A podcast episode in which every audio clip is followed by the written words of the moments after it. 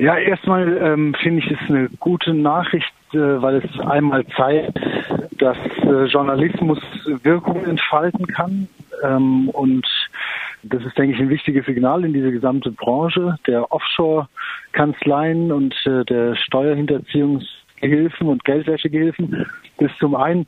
Zum anderen ist es natürlich aber auch äh, gut, weil wir bei Mossack Fonseca ja tatsächlich gesehen haben, dass da der größte Schmutz äh, in dieser Kanzlei war, den man sich irgendwie vorstellen kann.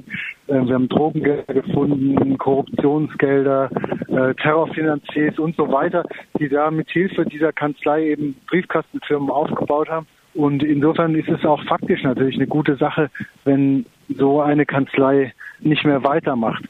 Eins ist aber auch klar, es gibt wahnsinnig viele solcher Kanzleien und es gibt immer noch wahnsinnig viele Offshore-Jurisdiktionen. Insofern muss man natürlich auch sagen, das ist vielleicht eher ein symbolischer Erfolg, aber trotzdem eine schöne Sache. Im Dezember hatten äh, nun die EU-Finanzminister 17 Länder auf eine schwarze Liste von Steueroasen gesetzt.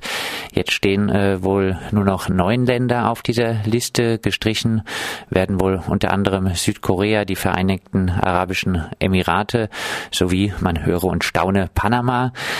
Hat sich äh, denn nun wirklich so viel verbessert im Kampf gegen Steueroasen, sodass es äh, nun schon deutlich weniger Steueroasen gibt?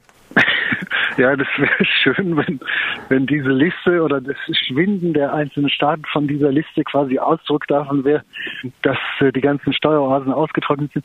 Nee, ich glaube nicht. Das ist, was wir halt sehen sozusagen, einmal auf äh, multilateraler Ebene sehr, sehr zähe Bemühungen im Kampf gegen Steueroasen, Geldwäsche. Das geht alles wahnsinnig langsam voran und ist Stückwerk. Sehen da tatsächlich, oder aus meiner Sicht sozusagen, ich sehe da Verbesserungen. Beispielsweise gibt es eine Initiative zum Transparenzregister. Es gibt diesen internationalen Informationsaustausch. Man muss sich das so vorstellen, das schließt dann immer einzelne Schlupflöcher. Und auf der anderen Seite sieht man aber auch, dass es einmal von allen Staaten Partikularinteressen gibt, die eigenen äh, Steuerschlupflöcher und die eigenen Konzerne zu schützen. Und zum anderen sehen wir aber auch, und das war bei Paradise Papers, denke ich, nochmal sehr deutlich, dass äh, dieses wirklich äh, Billionengeschäft mit Steueroasen und Steuergestaltungsmodellen, dass das natürlich auch eine extreme Nähe zu Politik und politischen Entscheidungsträgern hat. Also der Lobbydruck da ist wirklich enorm. Darum, also um Strich drunter zu machen zu deiner Frage sozusagen, es gibt Verbesserungen, ja, ähm, aber man muss irgendwie wahnsinnig genau darauf hinschauen, wie jetzt bei dieser schwarzen Liste, dass die auch weitergehen und äh, dass es nicht am Ende noch schlechter aussieht als davor. Zur schwarzen Liste, die ist für mich eine totale Enttäuschung, muss ich schon sagen. Kommen wir noch zu einem sehr traurigen Thema. Ein Journalist, der auch an der Enthüllungsarbeit zu äh, den Paradise Papers äh, beteiligt war, der 27-jährige Journalist Jan Kuciak, wurde äh, kürzlich gemeinsam mit seiner Lebensgefährtin in der Slowakei ermordet. Ein Kollege von dir. Was bedeutet äh, dieser Mord für die Arbeit als Investigativjournalist, der sich auch mit kriminellen Machenschaften von einflussreichen Personen auseinandersetzt? Ja, ähm, man muss ja sagen, es ist der zweite Mord jetzt an jemandem aus unserem Team. Daphne Galizia Caruana wurde im Sommer ermordet auf Malta mit einer Autobombe. Ähm, Jan jetzt erschossen ähm, mit äh, seiner Freundin ähm, und das Furchtbare, also das ist furchtbar an sich, aber besonders furchtbar für uns natürlich ähm, ist diese Sachen finden in Europa statt. Äh, eine Flugstunde irgendwie von Berlin entfernt. Hättest du mich das gefragt, irgendwie vor einem Jahr hätte ich gesagt, völlig unmöglich. Jetzt muss man gucken, irgendwie, woher kommen diese Morde? Ähm, wer hat ihnen Auftrag gegeben? Ist es wirklich in Drangheta, wie das jetzt aussieht? Also italienische Mafia und ähm, vor allem aber auch, inwiefern hängt die Regierung damit, jeweils von der Slowakei und auch von Malta, inwiefern haben da Regierungspolitiker im Klima beginnt, was solche Morde überhaupt erst ähm, ermöglicht. Ich möchte dazu noch eins sagen, bei beiden Morden ist es ja so, das ist nicht ein Auto, was von der Straße abgekommen ist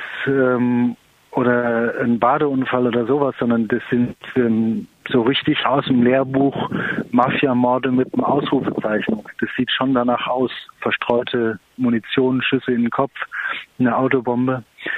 Und ähm, da ist natürlich auch so eine Signalwirkung dabei. Und die heißt glaube ich, in dem Fall passt auf und kommt uns nicht zu nahe, wenn ihr in diesen Bereichen äh, Steuerhinterziehung, Geldwäsche recherchiert.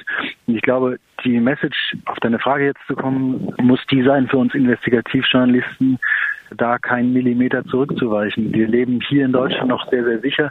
In anderen Staaten riskieren Menschen noch viel, viel mehr, die an diesen Projekten arbeiten. Die müssen wir schützen, die muss die EU schützen.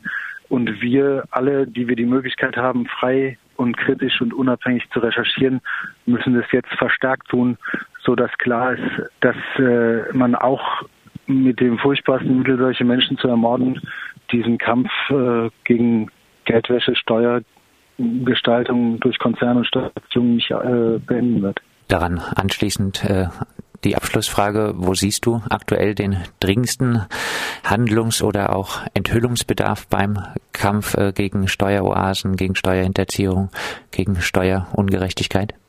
Ja, ich denke, ähm, es ist einmal wichtig, diese Geschichten weiter zu erzählen, einzelne Akteure, und damit meine ich gerade auch Konzerne, ähm, zu entlarven, wenn sie da, da mitmachen. Ich glaube aber sehr, sehr wichtig, und das ist so ein bisschen mühseliges Geschäft und vielleicht auch nicht für alle so interessant, ist ähm, auf die aktuellen politischen Entwicklungen zu schauen. Denn wir haben ja jetzt in den USA eine Entwicklung, wo dieses Race to the Bottom nochmal angestachelt wird, wo Unternehmenssteuern massiv gesenkt werden. Wir müssen gucken, wie reagiert die EU darauf, wie reagiert man im asiatischen Raum darauf. Und dann müssen wir auch schauen, was passiert jetzt eigentlich mit dem Brexit? Ähm, haben wir unter Umständen eine große Steueroase bald direkt vor unserer Haustür, nämlich Großbritannien? Und wenn das so ist, wird die EU dann das implizite Versprechen, dass sie gegen Steueroasen kämpft, fortführen?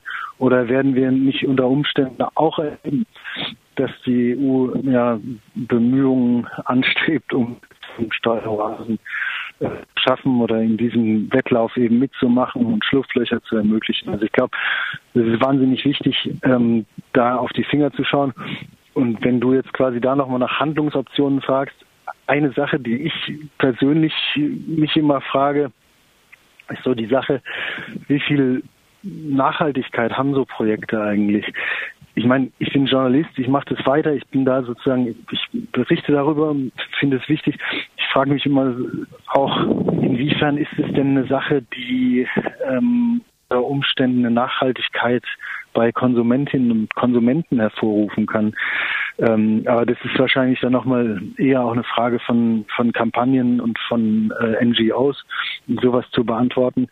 Aber ich finde es nach wie vor verrückt, sozusagen, dass du berichtest, Apple hat so und so viele Milliarden hinterzogen und Ikea so und so viel und die Leute kaufen da immer noch ein und werden nicht fuchsteufelswild und verstehen nicht, äh, dass es das Geld ist, ähm, was diese Konzerne aus der Kita deiner Tochter, aus der Schule deines Sohns oder dem Hartz-IV-Empfänger oder der Rentnerin, die aufstocken muss, äh, wegnehmen.